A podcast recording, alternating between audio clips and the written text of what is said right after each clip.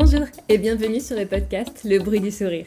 Ce podcast te permet de découvrir des portraits de femmes inspirantes qui racontent en toute liberté leur histoire singulière. Mon invité qui va venir terminer cette saison 1 en beauté est Camille, la créatrice de Vénus et Amazon. Camille est coach en alignement professionnel et en mission de vie. Elle accompagne les femmes hypersensibles en quête de sens à trouver vraiment leur place, à prendre confiance en elles et à se libérer de leurs peurs et leurs blocages. Je suis vraiment ravie de vous faire découvrir cet épisode où nous avons parlé avec Camille d'hypersensibilité, de reconversion professionnelle, de cycle féminin. J'espère que cet épisode vous plaira et je vous en souhaite une belle écoute.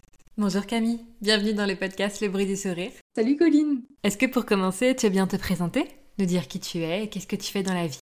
C'est Camille, je suis la fondatrice de Vénus et Amazon et je suis coach en alignement professionnel et mission de vie. Donc, c'est-à-dire que j'accompagne les femmes hypersensibles à trouver leur voie euh, professionnelle, à trouver leur mission de vie en se trouvant elles-mêmes. Donc, en fait, j'utilise plusieurs outils l'introspection, la connaissance de soi, l'astrologie aussi. J'utilise plein d'outils que, que j'utilise aussi pour moi-même, les oracles, etc. J'ai créé mon programme phare, du coup, la Care Academy, qui euh, s'articule en trois mois et demi de coaching et vraiment pour trouver sa voie pour apprendre à se connaître, pour reprendre confiance en soi, pour vraiment consolider sa sécurité intérieure, parce que pour moi, c'est vraiment indispensable, parce que finalement, depuis notre naissance, on a, entre guillemets, on s'est un peu construit une carapace, tu vois, une carapace de conditionnement, et on a appris à être la personne qu'on est aujourd'hui. Et en fait, on a vraiment oublié qui on est vraiment au plus profond de nous-mêmes.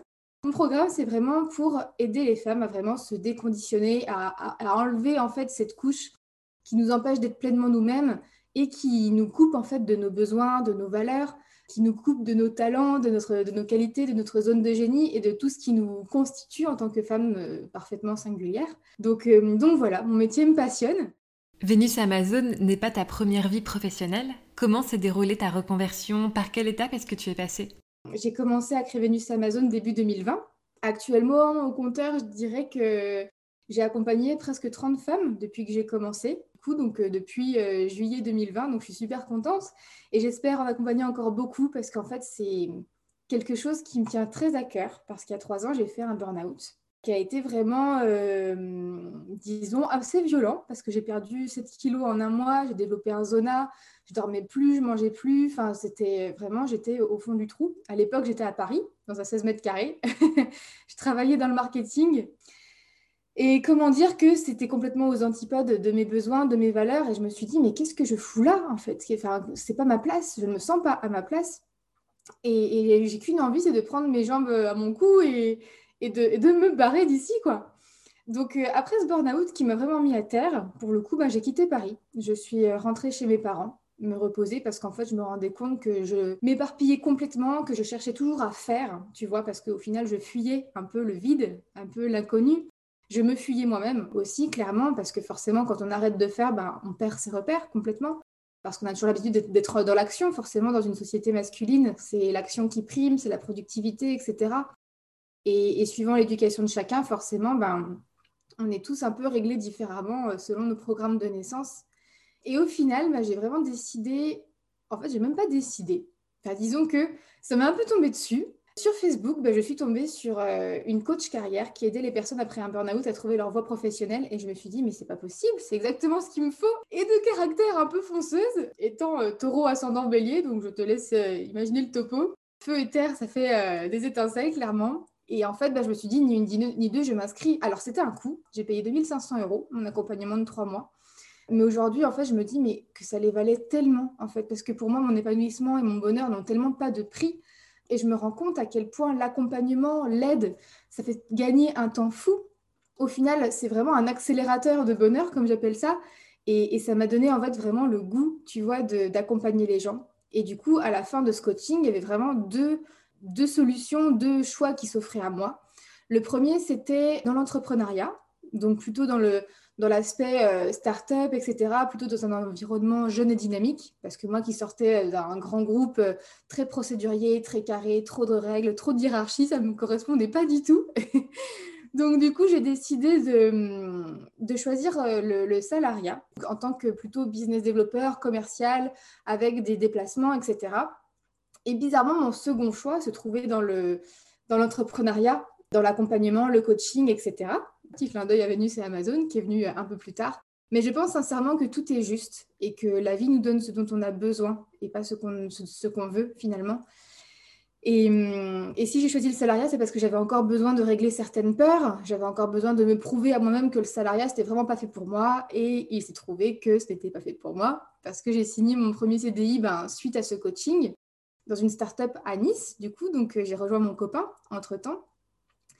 Et, au final, au bout de six mois, j'ai posé ma démission. Là, je me suis dit, non, c'est bon. Cette fois-ci, les objectifs, les one-to-one, les rendez-vous clients, les, managers, etc. Bref, j'avais vraiment ma claque. Là, je me suis dit, c'est bon, j'avais vraiment besoin de créer mon entreprise. Donc, j'étais vraiment remontée à bloc. Et finalement, je donne ma démission, c'était en décembre 2019. Et du coup, je l'ai caché à mes parents, en fait. Je ne l'ai pas dit à mes parents parce que j'avais déjà, moi, mes propres peurs à régler, j'avais envie de dire. Euh, après, je suis quelqu'un voilà, qui, qui n'a pas peur de passer au-dessus de mes peurs finalement, mais quand euh, bah, tu vois, quand tu déjà pas très sûr de toi et qu'en plus bah, tu prends les peurs des autres, forcément, bah, ça, te, ça te démotive complètement. Donc j'avais vraiment besoin de faire ça dans mon, dans mon coin.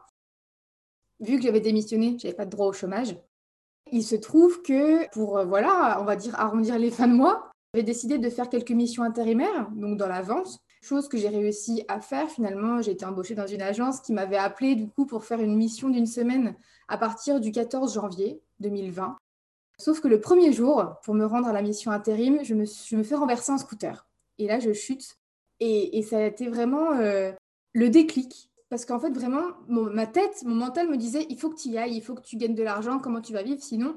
Mais j'avais tellement pas envie d'y aller. Et en fait, j'avais tellement pas envie d'y aller que l'univers m'a entendu et bam Du coup, donc entorse du genou, brûlure, enfin voilà. Donc le message, en fait, c'était vraiment bah, reste chez toi et bosse sur ton projet, vraiment. Donc du coup, c'est pendant ce mois-là, à partir du 14 janvier jusqu'au 14 février 2020, que j'ai vraiment créé Vénus et Amazon. Et le 10 février, bah, du coup, j'ai commencé un coaching de groupe euh, où je me suis fait coacher, où je me suis fait accompagner pour créer mon entreprise. Et en fait, ça, ça a été une révélation. Et c'était parti, quoi. Et en fait, je me, depuis, je, m'éclate. Pourquoi as-tu souhaité te consacrer aux femmes hypersensibles bah, La première raison, c'est parce que moi-même, je le suis, clairement. Et figure-toi qu'avant de démissionner, donc en décembre 2019, après mon coaching de trois mois, je suis retournée dans le salariat. De nouveau, grosse désillusion. Je me dis, mais en fait, ça recommence, j'en peux plus. Et je n'arrivais même plus à me comprendre. J'étais vraiment au fond du trou. Je me suis dit, mais qu'est-ce que je vais faire de moi? Je, les autres ont peut-être raison, finalement, je suis juste quelqu'un d'instable, d'éternellement insatisfait. Et en fait, j'ai la chance d'avoir un, copain qui me soutient beaucoup et qui a une, mère que j'adore, avec qui même je suis amie, qui est art thérapeute. C'est une femme euh, qui a développé une résilience incroyable et qui accompagne des gens aussi, donc qui, qui touche vraiment au développement personnel. Et en fait, je lui racontais un peu tout ça et, elle me disait, tiens, mais en ce moment, je suis une, une masterclass, enfin un événement en ligne sur les hauts potentiels, sur les zèbres, etc., sur l'hypersensibilité, peut-être que ça t'intéresserait. Et du coup, elle m'a avoué que tout ce que je lui disais, etc., ça lui faisait vraiment beaucoup penser à l'hypersensibilité, clairement. Et, et, quand j'ai lu toutes ces notes dans son classeur, quand j'ai lu plein de choses sur l'hypersensibilité qu'elle m'a données, j'avais l'impression de me lire j'avais l'impression, j'étais en train de me dire, mais punaise, ils ont mis une caméra dans ma salle de bain, c'est pas possible. C'était vraiment moi, quoi.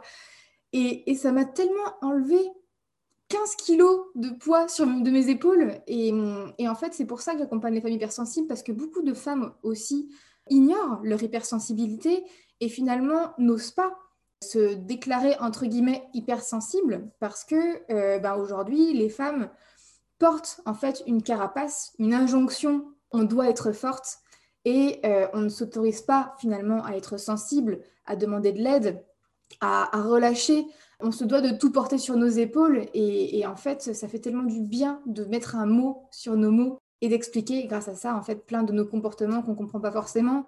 Sur ton site internet, on peut retrouver un questionnaire pour savoir si on est hypersensible. Qu'est-ce que l'hypersensibilité pour toi? Comment est-ce que tu l'expliquerais? L'hypersensibilité, ça s'est vraiment développé par rapport aux stimuli. Donc par exemple, déjà, on est hypersensible. Hein. On ne devient pas hypersensible. Donc ça a très bien pu se passer de manière intra-utérine, c'est-à-dire dans le, dans le ventre de notre mère. Finalement, il y a pu avoir un choc émotionnel où la mère était déjà hypersensible. Et ça peut être une femme, par exemple, qui intériorise beaucoup. Donc forcément, ça peut déclencher quelque chose. Donc l'hypersensibilité, pour moi, c'est avant tout euh, une tempête émotionnelle. Disons que quand on ressent une émotion, on est vraiment transpercé, vraiment de manière intense par cette émotion. C'est-à-dire, on ne ressent pas une émotion dans la demi-mesure, on la ressent vraiment en profondeur. Et être hypersensible, c'est aussi vraiment avoir ses sens hyper développés, donc c'est-à-dire qu'on peut être très dérangé par la lumière, par le bruit, par tous les stimuli extérieurs finalement. Par exemple, euh, travailler dans un environnement bruyant pour une hypersensible, c'est c'est juste pas possible parce que, ou alors c'est possible, mais le, soir, elle va se taper une sacrée migraine et euh, elle va tellement finalement réceptionner tous les stimuli extérieurs parce que en tant qu'hypersensible, on est vraiment des éponges, hein, il faut le savoir. On, ressent tellement une empathie qu'on peut, on peut même ressentir les émotions des autres et se mettre à leur place et même pleurer pour euh, quelqu'un alors que finalement on n'est même pas concerné, tu vois. Donc c'est vraiment vivre la vie de manière extrêmement intense. Pourquoi est-ce que cela peut être difficile pour les hypersensibles de trouver leur voie professionnelle? Alors je dirais que les hypersensibles, les femmes hypersensibles en tout cas, parce que moi je travaille principalement avec des femmes, euh, bien sûr il y a aussi des hommes hypersensibles, mais je vais me concentrer sur la jante féminine. Je pense sincèrement que enfant, les hypersensibles, on a, on dû faire encore plus d'efforts pour s'adapter à la société. Parce que on a ressenti très jeune qu'on était différent. Et que du coup, on a dû faire encore plus d'efforts pour, entre guillemets, rentrer dans le moule, parce que forcément, quand on rentre dans le moule, quand on obéit, ben, on reçoit de l'amour, on reçoit l'approbation, on reçoit la validation, on est accepté par les autres finalement. Et donc, on s'enfonce encore plus, on s'implique encore plus, entre guillemets, dans, ce moule qu'on nous a, entre guillemets, créé, que la société nous a créé, que notre éducation nous a créé. Mais je dirais par contre que, au contraire, je, ne, pense pas que ce soit plus difficile pour une, hypersensible de trouver sa voie, parce qu'au contraire, elle va se réveiller en fait plus facilement que les autres. Parce qu'en fait, elle va tellement être justement rattrapée par son hypersensibilité qu'elle va très vite se rendre compte qu'elle n'est pas à sa place, en réalité. En fait, pour moi, l'hypersensibilité, c'est vraiment un indicateur de bonheur. Si on ne se sent pas à sa place, si on ne se sent pas bien avec les personnes, les personnes qui nous entourent, si on ne se sent pas bien dans la ville dans laquelle on est, avec la personne avec laquelle on est, avec les collègues avec lesquels on est, en fait, c'est tout simplement qu'on n'est pas à notre place. Et ça, c'est grâce aussi à l'hypersensibilité et que même inconsciemment, on ne se sent pas bien et on n'arrive pas à faire semblant.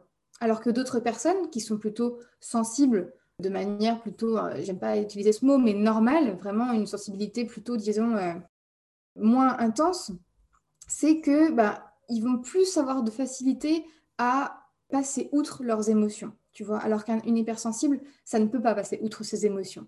Donc forcément, vu que les émotions, c'est inconfortable, et que euh, bah, c'est l'inconfort qui nous fait bouger, forcément, une hypersensible va avoir plus de facilité, je dirais même, à, bouger selon ses émotions et vraiment à faire en sorte de, trouver euh, sa place, de trouver son épanouissement. On parle de Vénus Amazon depuis tout à l'heure. Moi, je rêve de savoir d'où vient le nom. Comment l'as-tu trouvé? Euh, Déjà, j'adore cette question parce que c'est vrai qu'on me la pose euh, quasiment jamais. Moi, je l'avais déjà expliqué comme ça, mais franchement, bravo. Alors, déjà, comment je l'ai trouvé? C'était au tout début, donc je dirais janvier, février 2020. Et en fait, je voulais pas mettre mon nom et mon prénom parce que je trouvais que, enfin voilà, j'avais vraiment de quelque chose de travaillé, de, de comment dire, une, empreinte, vraiment. Et donc, j'ai pris mon cahier et je me suis dit, je vais écrire tous les mots qui me font penser à ce que j'ai envie d'offrir. J'ai écrit des mots comme par exemple ben, confiance, amour, déesse, guerrière, etc. Amazon, ça j'avais écrit aussi. Donc plusieurs mots. Et quand j'ai commencé à entourer les mots qui me parlaient le plus, les deux qui sont restés, c'est Vénus et Amazon. Et du coup, je me suis dit, mais en fait, il est là mon nom. Vénus et Amazon, ça sonne super bien. Et donc Vénus, le nom de la déesse, euh, ben voilà, qui est un peu, on va dire, euh, l'icône de, la féminité, du féminin. Donc c'est vraiment la douceur, le côté, euh, le yin, j'ai envie de dire. Donc l'énergie féminine. Et de l'autre côté, on a notre Amazon, plutôt femme guerrière, femme forte, femme courageuse, femme d'action, femme qui se bat pour son bonheur, donc c'est le côté vraiment yang, énergie masculine. Et en fait, j'avais vraiment envie de, représenter les deux euh, polarités que chaque femme a. Et les deux côtés, en fait, cette femme douce et ce côté guerrière, parce qu'en chaque femme, on a toutes ces deux côtés. Pour moi, ça signifie l'équilibre, ça signifie la bienveillance, ça signifie vraiment bah, voilà, le blanc, le noir, la lumière, l'obscurité. Et, pour moi, c'est ça, parce qu'en fait, il n'y a pas d'obscurité sans lumière, il n'y a pas de lumière sans obscurité. Tu disais tout à l'heure que tu utilisais l'astrologie dans tes coachings. Comment est-ce que tu l'utilises? Alors, quand je dis astrologie, je ne suis pas formée à l'astrologie. Par contre, euh, j'organise quand même des cercles de lune, des rituels de lune, donc euh, disons deux, trois fois dans le, dans le programme. Donc, c'est-à-dire que j'explique en fait comment le cycle féminin, le cycle menstruel féminin, est un outil incroyable en tant que femme, surtout, et qui du coup est vraiment calé avec la lune et qu'en fait, la lune, c'est vraiment l'astre féminin. Hein, d'accord? Le soleil, ben, c'est l'astre masculin la lune, on va dire, je l'utilise vraiment lors de rituels de lune, donc où je vais faire par exemple un atelier d'écriture intuitive, un atelier d'art-thérapie.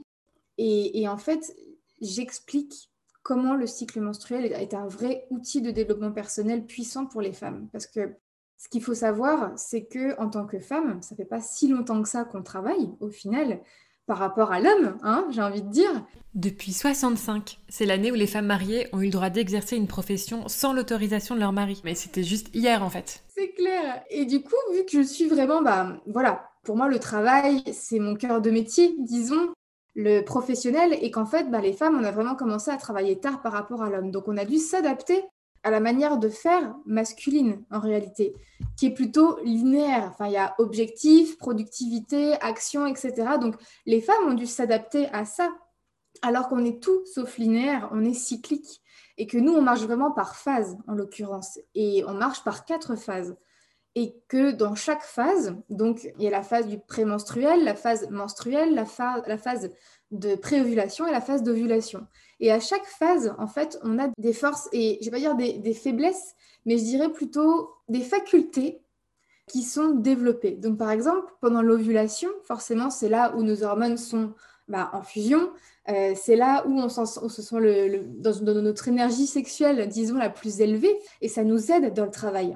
Et c'est là qu'il faut passer à l'action, qu'il faut faire, entre guillemets. Alors qu'à l'opposé, la phase de menstruation, c'est la phase où on a besoin de plus être en introspection avec nous-mêmes, qu'on a besoin de calme, de recul, de se, de se mettre en retrait de l'action finalement et de travailler sur nous, de travailler un peu dans les coulisses. Et c'est pour ça que c'est super intéressant et que j'adore l'entrepreneuriat pour ça parce que bah, du coup, on a cette chance, vu qu'on est libre de notre temps, libre de, de ce qu'on fait, de vraiment s'adapter à, notre cycle. Et moi, je sais que je, le fais beaucoup. Par exemple, quand j'ai mes règles, ben, je travaille un petit peu moins, je travaille plus sur, euh, sur le fond plutôt que sur la forme, vraiment, et je travaille sur moi aussi, sur mes émotions, etc.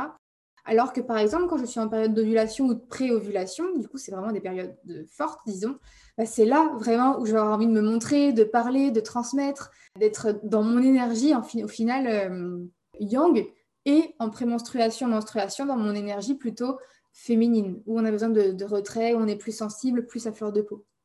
Je ne vais pas faire de généralité, mais j'ai vraiment l'impression que quand tu es une femme entrepreneuse, bah, l'entrepreneuriat le développement personnel, on sait que c'est euh, intrinsèquement lié, que quand tu commences à travailler à la maison, tu te consacres sur comment garder ton énergie, comment bien gérer ton temps de travail, tu commences à lire beaucoup de livres sur le mindset, etc. Mais quand tu es une femme entrepreneuse, il y a aussi toute une étape où tu te reconnectes à ton corps, à tes énergies féminines, et je connais beaucoup de femmes qui, quand elles se sont lancées dans l'entrepreneuriat, ont arrêté la pilule, se sont mis au stérilet en cuivre pour être justement connectés à leur corps et à leur énergie.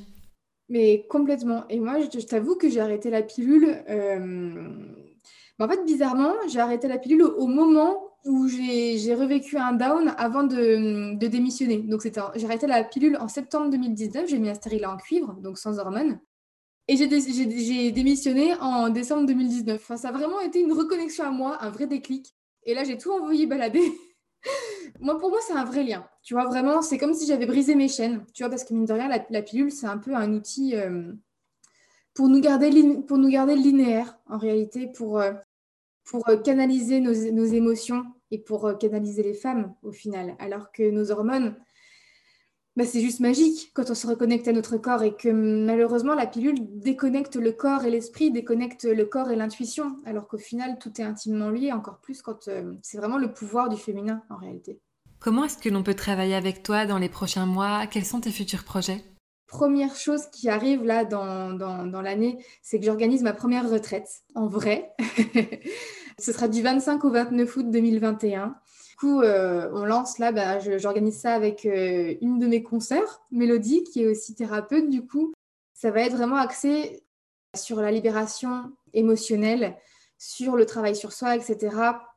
Et du coup, la retraite s'appelle Éclore. Donc, c'est vraiment pour aider les femmes à se trouver elles-mêmes, à travailler sur elles, à se rassembler, à travailler sur leurs blessures, etc. Bien sûr, il y aura beaucoup de joie, beaucoup de, voilà, de, de résistance qui vont sauter, donc ça va être génial. Et je suis super contente d'organiser cette première retraite.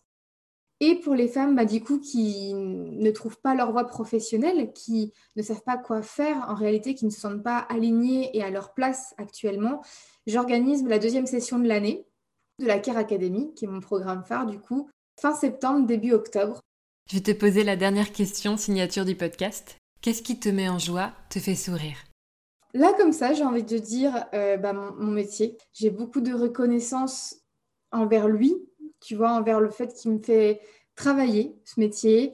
Il me permet de, bah, de pouvoir faire ce dont j'ai envie, finalement. Il me permet de me challenger, de grandir. Et, je me rends compte, au final, que ce métier, c'est moi qui l'ai créé sur mesure pour moi. Et du coup, c'est vraiment ça qui me fait sourire, c'est que bah, aujourd'hui, euh, j'ai envie de dire une petite citation, d'ailleurs, par rapport à ça. C'est tu cours toujours après ton rêve sans te rendre compte que tu es déjà en train de le vivre.